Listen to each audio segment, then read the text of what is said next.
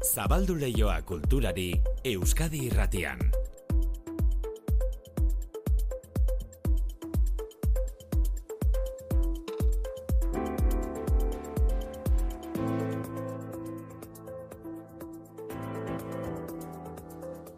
Biak eta hogeita mairu, manu etxe sortu arratzaldeo. Arratzalde maite. Durangoko aurtengo azokan, esate baterako, Ipar Euskal Herriko sortzaileek izango Mhm. duten presentzia, zemango dizkiguzu esetasunak. Hori da. Eta horren ondoan gaur izen propio bat ere bai, Isabel Azkarate argazkilaria. Bai, hitz bat erabili behar da, Isabel Azkarate argazkilaria hitz egiterakoan, aitzindaria izan zen fotokazetaritzan. Euskal Herrian zeregin horretan aritu zen lehena, eta Estatu Espainiarrean lehena bizikoetakoa.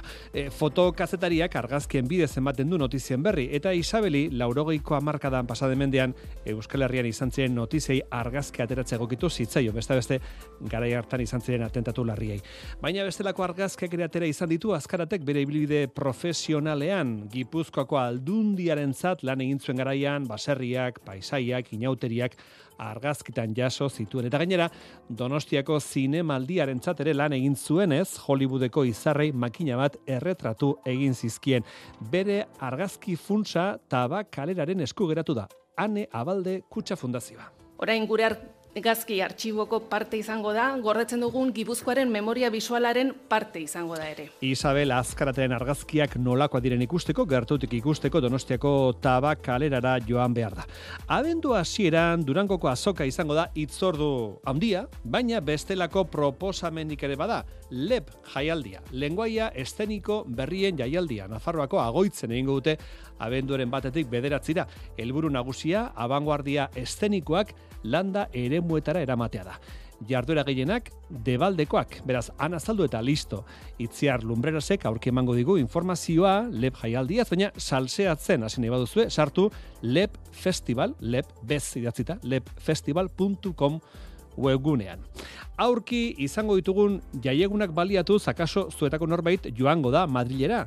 Ba, bertan, zaudetela aprobetsatuz, Reina Sofia Museo entzute txua bisitatzea izan daiteke plan bat, Reina Sofia Museoa, Picassoren Gernika da amu nagusia, baina bertan, gaurtik, Euskal Artista baten, hogeita urteko lana biltzen duen erakusketa daukazue zabalik. Gaurtik zabalik, Ibon Aranberriri, eskenitako erakusketa. Ibon Aranberriren hogeita urteko lana berrogei piezatara ekarria. Argazki gintzan, eskulturan edo bideoan. Guztira, Madrilgo Reina Sofia Museoko amar gela atondu dituzte itziarko artistaren lana erakusteko. Erakusketa Reina Sofiak eta Gazteizko Artiu Museoak elkarrekin prestatu dute era injustu Madrilen martxoaren amaikar arte egongo da ikusgai eta ondoren Gazteiza ekarreko dute. Ibon Aranberriren sorkuntza ezagunetako bat oinatiko iritegi kobazuloan egindako lana da. Kobazuloa itxi egin zuen, xaflak erabilita, 2002an egin zuen. Hauxe garai hartan, Euskadi Irratian kontatu ziguna, tere belokiri kontatu ziona. Agia esan, ba, nire motivazio hori izan zen, kobazulo bat iztea. Lehen guzti zabali zegoen, eta orain dago animalintza zabalik, baina gizakintza itxita. Ba, adibidez bertan e, saguzarrak bizi dira, eta saguzarrak libre dokate sartzea, baina gizakiek ez. Gizakiek, Txulo borobil badagolako goikaldean. bai, gizakiek e, baimena behar dute ansartzeko, hiru giltz daude esan dezagun. Azken batean da xafla handi bat, e, altzairuzkoa, eta moduloz egina, bertako arkaitzari egokitzen zaiona, eta ba, esan dezagun e, paisaia klasiko batetan, baita ere, kobazuloa mito bada, ez? Bai, hasi marrazki bizudinetatik, edo Platonen mitoa, edo Alibabaren pelikulan, edo esan klasiko bada, eta konstante bada modernitatearen historian, autizaren ikerketetan era berean. Gainera, bon, arantzazutik nahiko gertu dago. Orduan, zentzu asko ditu. Saiatzen naiz nire lanean beti ez dezala pisu pertsonal batek jan lana, baizik lana izan da dila ba, lan irekia eta esanguratsua zentzu desberdinetan. Eta kobazularenak ni badakit jende askorentzat beste zentzu bat izango duela. Pizka bat, da ba, horrelako hizkuntza aberats bat mugitzea. Oizko topikoetatik. Oñatiko iritegi kobazuloa isteko, Ibon Eranberrik erabilitako altzairuzko xaflak, Madrilera eraman ditu, Reina Sofia Museora, baitako babarruko xaguzarren marrazkiak ere. Orain esan bezala Madrilen jarri dute bere lanaren atzera begirakoa, eta gero gazteiza etorriko da. Liburu eta disko berrien eskaintza egunez egun ari gara ezagutzen, bere laugarren disko plazaratu du esate baterako jogurina boroba, gizenburu degarria jarri dio jogurinak bere disko berriari, Amona Molona eta diskoa bereziki ume eta gaztetxoei eskaini nahi die. Aurrak emakumeen gixan ahalduntzeko ariketa izango da diskoa entzutea. Gainera, e, jogurinak esaten du umei izugarri gustatzen zaizkiela transformistak eta drag queenak. Gero entzungo ditugu bere hitzak eta bere musika. Guere transformatu edo travestitu gaitezen kulturaz. Euskadi irratian, kultur leioa. Manu Etxezortu. Aste osoan, igandera bitartean, titiri jai egiten ari dira Tolosan nazioarteko txotxongilo jaialdia da. Gurekin da, estitxu, saldua, estitxu, zer moduz? Kaixo, arratzaldeon. Bai, berrogeita bat garren edizioa du aurtengoa titiri jaik eta honezkero denok jakin beharko genuke gutxi asko zer den, baina zer da titiri jai, nola esplikatu jendeari? Bueno, ba, txotxongilloen jaialdia da, tolosan bertan ja da ospatzen dena duela berrogeita bat urte, azkar esaten dela, baina ja da berrogeita bat urte, eta, bueno, ba, mundu osotik, edo bai bintzat, e, estatu maila eta nazioarteko konpainia ugari etortzen den jaialdi bat da. Txotxongiloa mundu guztia badaki zer den? Bueno, nik uste dut jende asko ezagutzen duela zer den txotxongilloa, ez? Baina gero ere nik uste dute baita dagoela, ba, imagin bat edo ez dana guztiz egia, hau da, beti atxikitzen dugu nola edo ala ba, umeei eta mundu ba, txikitako un- mundu horri ez. Baina egi esan, ba, uste dut jaialdi honekin ere ba, tolosan eta inguru honetan ireki direla ba, beste beste bide batzuk, ez? Txotxongiloa zer den adierazteko eta noski bada familian e, disfrutatzeko izan daitezken ikuskizunak, baina baita ere helduentzako direnak eta naiz eta oso zabalduta egon umentzako dela, ba nik uste dut ba helburutako bat bai dela, nola edo ala helduentzako ere baita den arte bat erakustea. Bai, beraz, mito hori behingoz gainetik endu beharko genuke, mito faltsu hori, alegia soilik umeentza direla txotxongiloak, ez da, ez ditxo? Hori da, hori da, hain zuzen ere bai.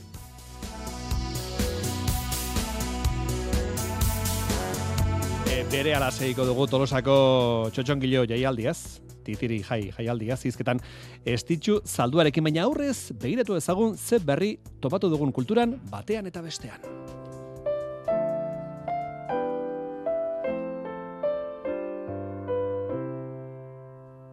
argia dela diozu gai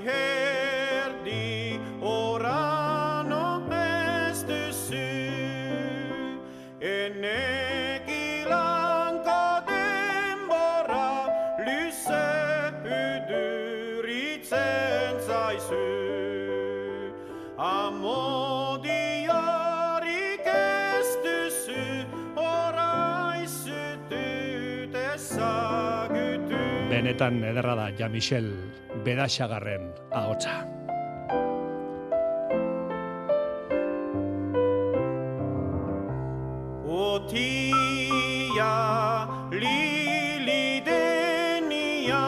Presentzia handia izango du aurten Ipar Euskal Herriak Durangoko azokan.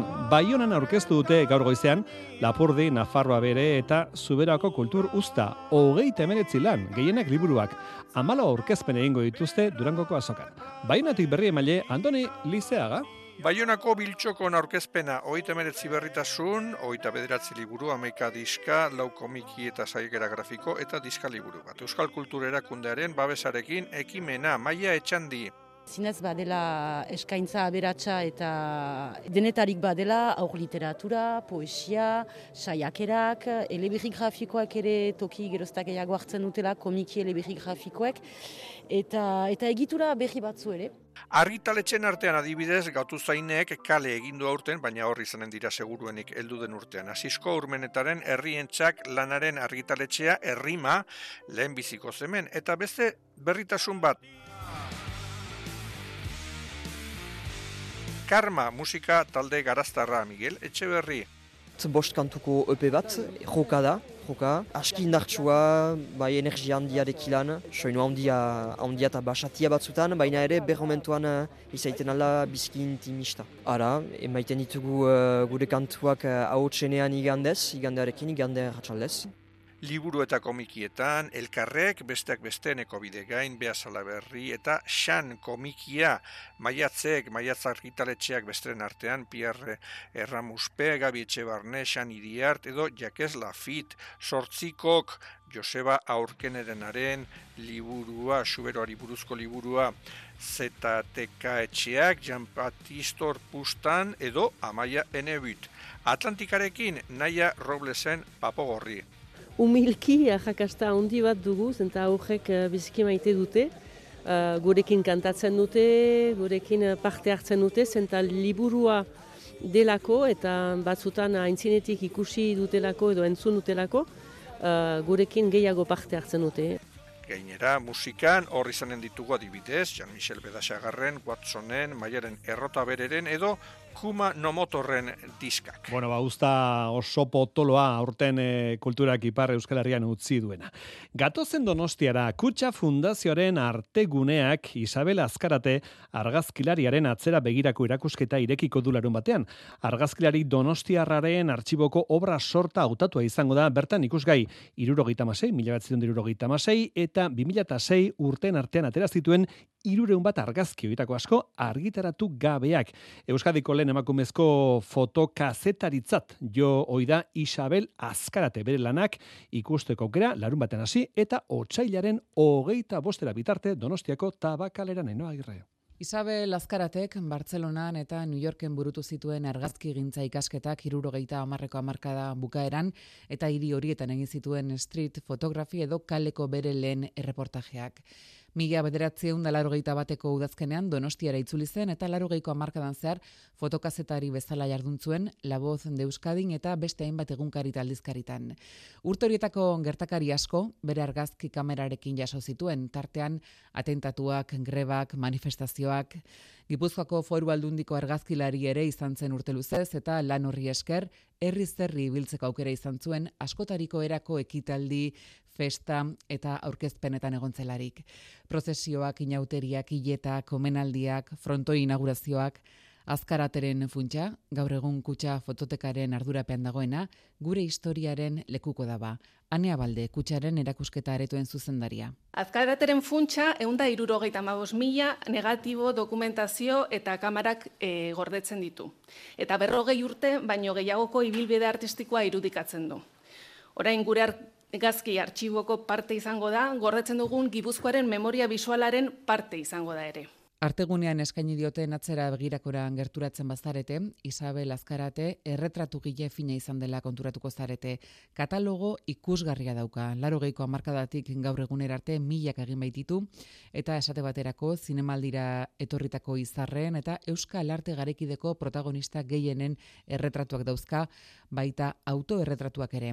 Gogora dezagun, ezaguna dela, bere izan zelako, Bette Davis zinema izarra erretratatzen azkena. Silvia Omedes, erakusketaren komisarioa. Una buena fotografía de retrato es aquella que une, yo digo, las almas de dos personas, el fotógrafo y el retratado. Tú has conseguido conectar con cada una de las personas que has retratado. Kontzertuetako argazkiak, antzokieta, kamerinoetakoak, bere lagun artisten erretratuak, zirkoko langileenak, Isabel Azkarate kulturzale eta sortzaile izan da. Euskal kultur estenako arte eta parte. Eta artistekin izan duen harreman horretan sakontze aldera eta arteguneako erakusketa honen osagarri, Santelmo Museoak beste erakusketa bat eskainiko dio Isabel Azkarateri urtarriaren bukaeran.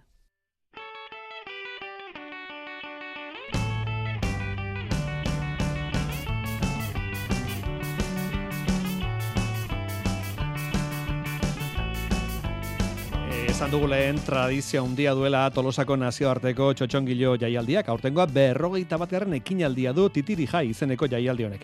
Estitxu saldua antolatzailearekin ari gara izketan, igander arte izango dira txotxongilo emanaldiak Tolosan, eman egun errepaso azkar bat egunotan izango dugunari. Estitxu gaur bertan lan klasiko bat Pinotxo eskainiko du Eslovenieti datorren talde batek Maribor taldeak estitxu.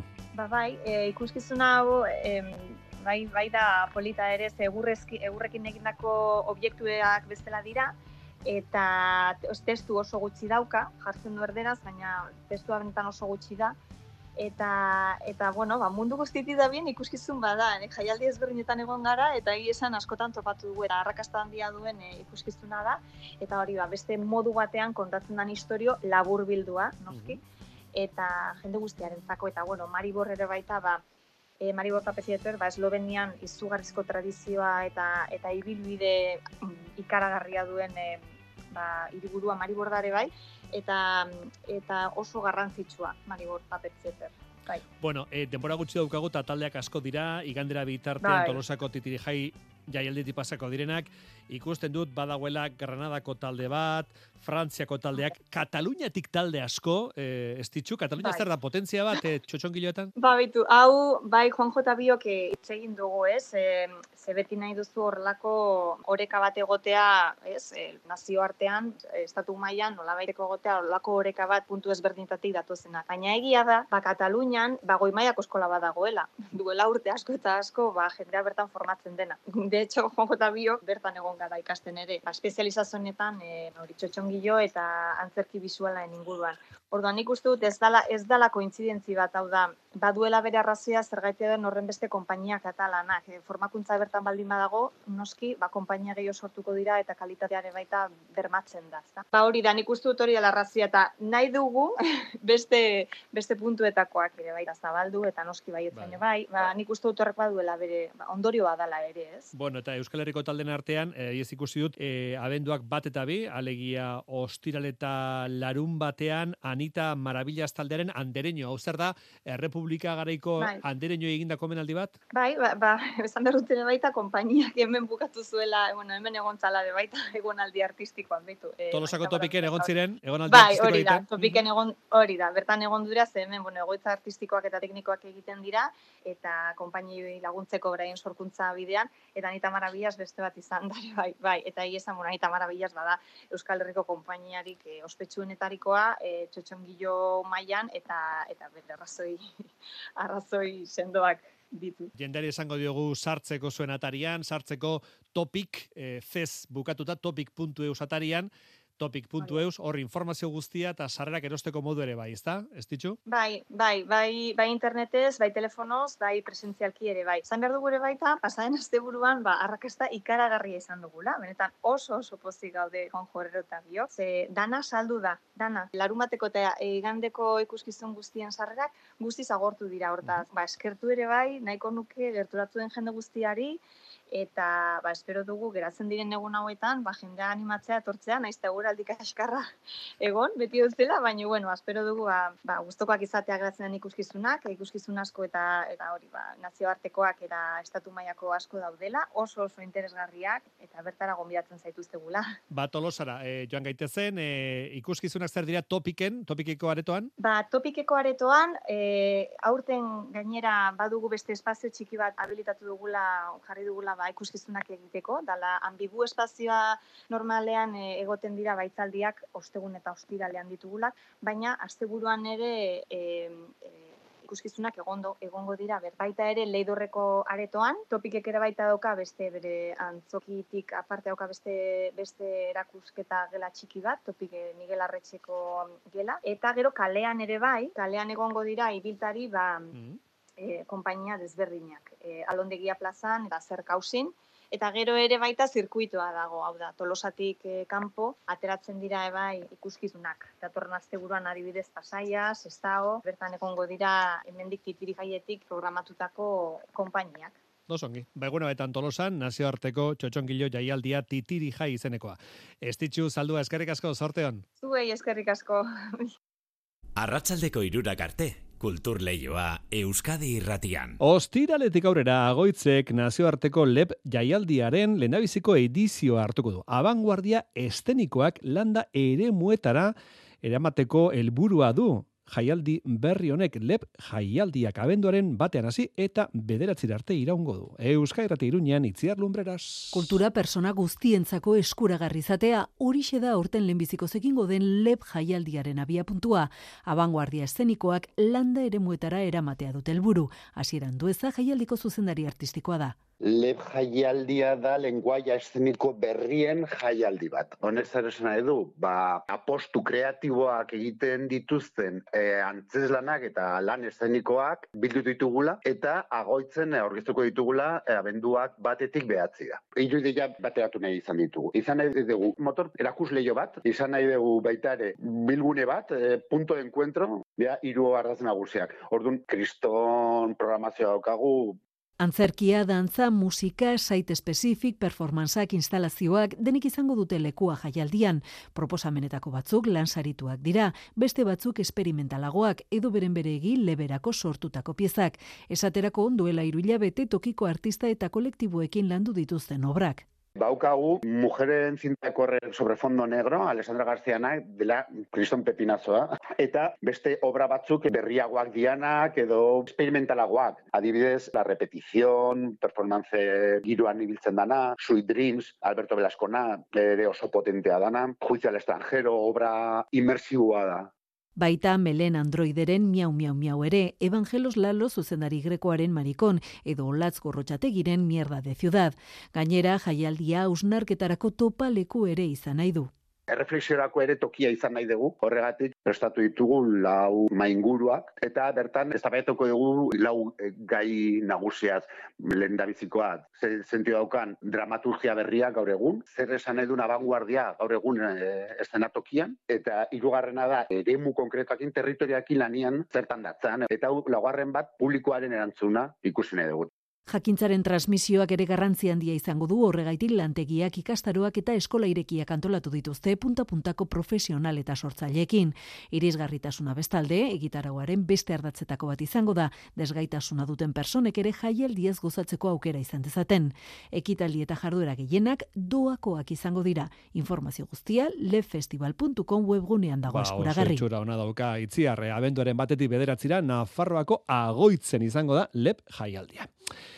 Adi, Gipuzkoar, baldimazara, Gipuzkoarra baldimazara. Gipuzkoako foro aldundiak zortzi mila eta zazpieun bono jarriko ditu eroslen eskura kultura produktuak erosteko. Beste urte batez, kultura sustatu asmoz, laurogi mila euro bideratuko ditu kultura bonoa kanpainara. Kanpaina honekin bat egin duten, irurogeita bederatzi saltokietan, banatuko dira bonoak bi mila eta zazpien euskarazko produktuentzako, eta 6 mila beste hizkuntzetan sortutako produktuak erosteko. Literatura, musika eta ikusentzunezko produktuak erosteko balioko dute bonoak eta abenduaren bitik aurrera eskuratu izango dira. Abenduak bi, kontuan izan, kanpaina oso arrakastatxua izan ohi dela eta bonoak egun gutxitan agortzen direla. Eta bukatu aurretik jogurina boroba artista polifazetikoak aurrei zuzendutako diskoa plazaratu du amona molona du izena eta kolaborazio asko izan ditu bai letren arloan, baita musika arloan ere. Juan Ramon Martiarena.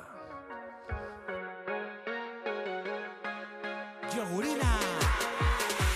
Amona Molona diskoaren izena eta Jogurina Borobaren ez izena ez da nola nahi aukeratutako izena. Jogurina Borobak berak dio Bilboko Kirikino ikastolako aurrek izen horrekin bataiatu zutela eta bera oso gustora dagoela. Hemen Bilbon alde zarrean, aurkitzen naiz emakume batekin, ama batekin, esan zian, "E, geldi, geldi, geldi, badakite jogurina zela, kontatu egin behar dizut gauza bat. Bakizu hor, kirikino ikastolan, umeek zure abestiak eskatzeko ikastolan, ba, esaten dute, mesedez ipini amona molonaren abestiak. Eta orduan, bueno, kriston eh, ilusioa eta jarrak egin zizkian, eta orduan, ba, bueno, esan du, ba, agian polita litzateke egitea eh, diska bat izen horrekin, Musika eta batipat dantzaren bitartez, umei hainbat balore transmititu nahi dizkie jogurina borobak besteak beste anistasuna. Hortaz, dibertsioa, dantza eta baloreak ustartzea formula egokia dela deritzo. Kontratu egin naiz, azkenean garrantzitsuena umentzat dala dantza egitea. Mamia ez, umentzako gauzak egitea, anistasunari buruz, ni txikian nintzenean ez neukan alakorik. Orduan, zabaldu egin behar dugu mesu hori umentzat. Egon zaitezkela posik eta zoriontza izan, zu zaren bezala gauzak eh, saltzen. Eta hori, anistasuna itzela dala, Jogurina borobak argi eta garbi dio, aurrak helduak baino askozaz publiko hobea direla, ez dutelako batere aurre iritzerik. Ez daukate bate problemarik, eta belduak gara, ba, pixkat gaude beti, ai, eske peruka ez da naturala, eske arropa, ai, zezarra, ez du ondo egiten playbacka, uf, ez dauka memoriarik, ez dakizkia besteak, orduan ba, mesedez. Eta honek ez daukate bate problemik. Amona molona, ez ikuste dute tipo zar bat edo amona, eta hori mola, oza, dantza nahi du, eta besterik ez. Ni horrek ikelitzen naiz. Amona Molona diskoak zazpi kanta ditu, kolaborazio asko letren eta musiken alorrean eta estilo anitz biltzen ditu. Omnibroa naiz. Musikaldetik oza denetarek entzuten dut, eta nik uste beharrezkoa dela. Musikaldetik ere, zaitakarrik gustatzen roka edo popa. Nahi dut eh, zabaltzea mesuak, ba hori, musikaz berdinarekin, anitza mesuak ere hor zabaltzen. Amona molona, nik nahi duen eska abesti bat. Zaitik, ba, amonak dialako indar handiko pertsona, oza, emakumeak dia beti, beti dia oso indartsuak. Amona Molona aurrei zuzendutako jogurina borobaren lehen diskoa. Bueno, bukatu horretik proposamen bat, Nafarroko hiriburuan Iruñean jai dute gaur Donez Saturdi edo Santa, San Saturnino eguna, ospatzen ari dira gaur San Saturnino, jai da, eta kultura ekitaldi ugari izan gute, beste beste, arratsaldeko seietatek aurrera demode kuarte taldea konzertu bereztia eskeniko du udaletxeko balkoietan, balkoietatik hariko dira kantuan demode kuarte taldeko kideak, hasieran taldekide bakoitza balkoi batetik, eta gero denak elkarrekin balkoia onditik, e, gaur arratsaldean iruñean demode kuartet. Joseina Etxeberria, eseri zetez, favorez. Arratsaldeon, Manu, Aulkian. arratsaldeon. E, kompositore errusiar bat, nire gustokoa? Zure gustokoak? Bai. Errusiarrak denak, Manu. Bat bota? Bat. Shostakovich nahi duzu.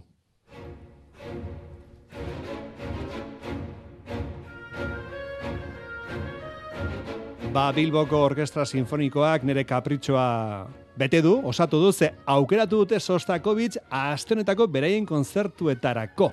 Amargarren sinfonia, amargarren sinfonia. Kontazazu atzo non izan zaren, Manu. Atzo beste orkestra bat entzuten. E, Bilboko Orkestra Sinfonikoa aste honetan izango da Euskalduna Jauregian eta Sostakovitzen amargarren sinfonia esgeniko dute eta gainera Beethovenen pianorako laugarren konzertua. Bai, Beethoven oso ondo, baina Manu, atzo failarekin Bueno, eta Rabel Eta Rabelekin izan zen borobila. Hori, baina atzoko ja pasatu da. Gaur gaurkoa, bihar biharkoa, eta etzi etzikoa, eta... Aio, Joseina. Ondo bazkaldu, aio!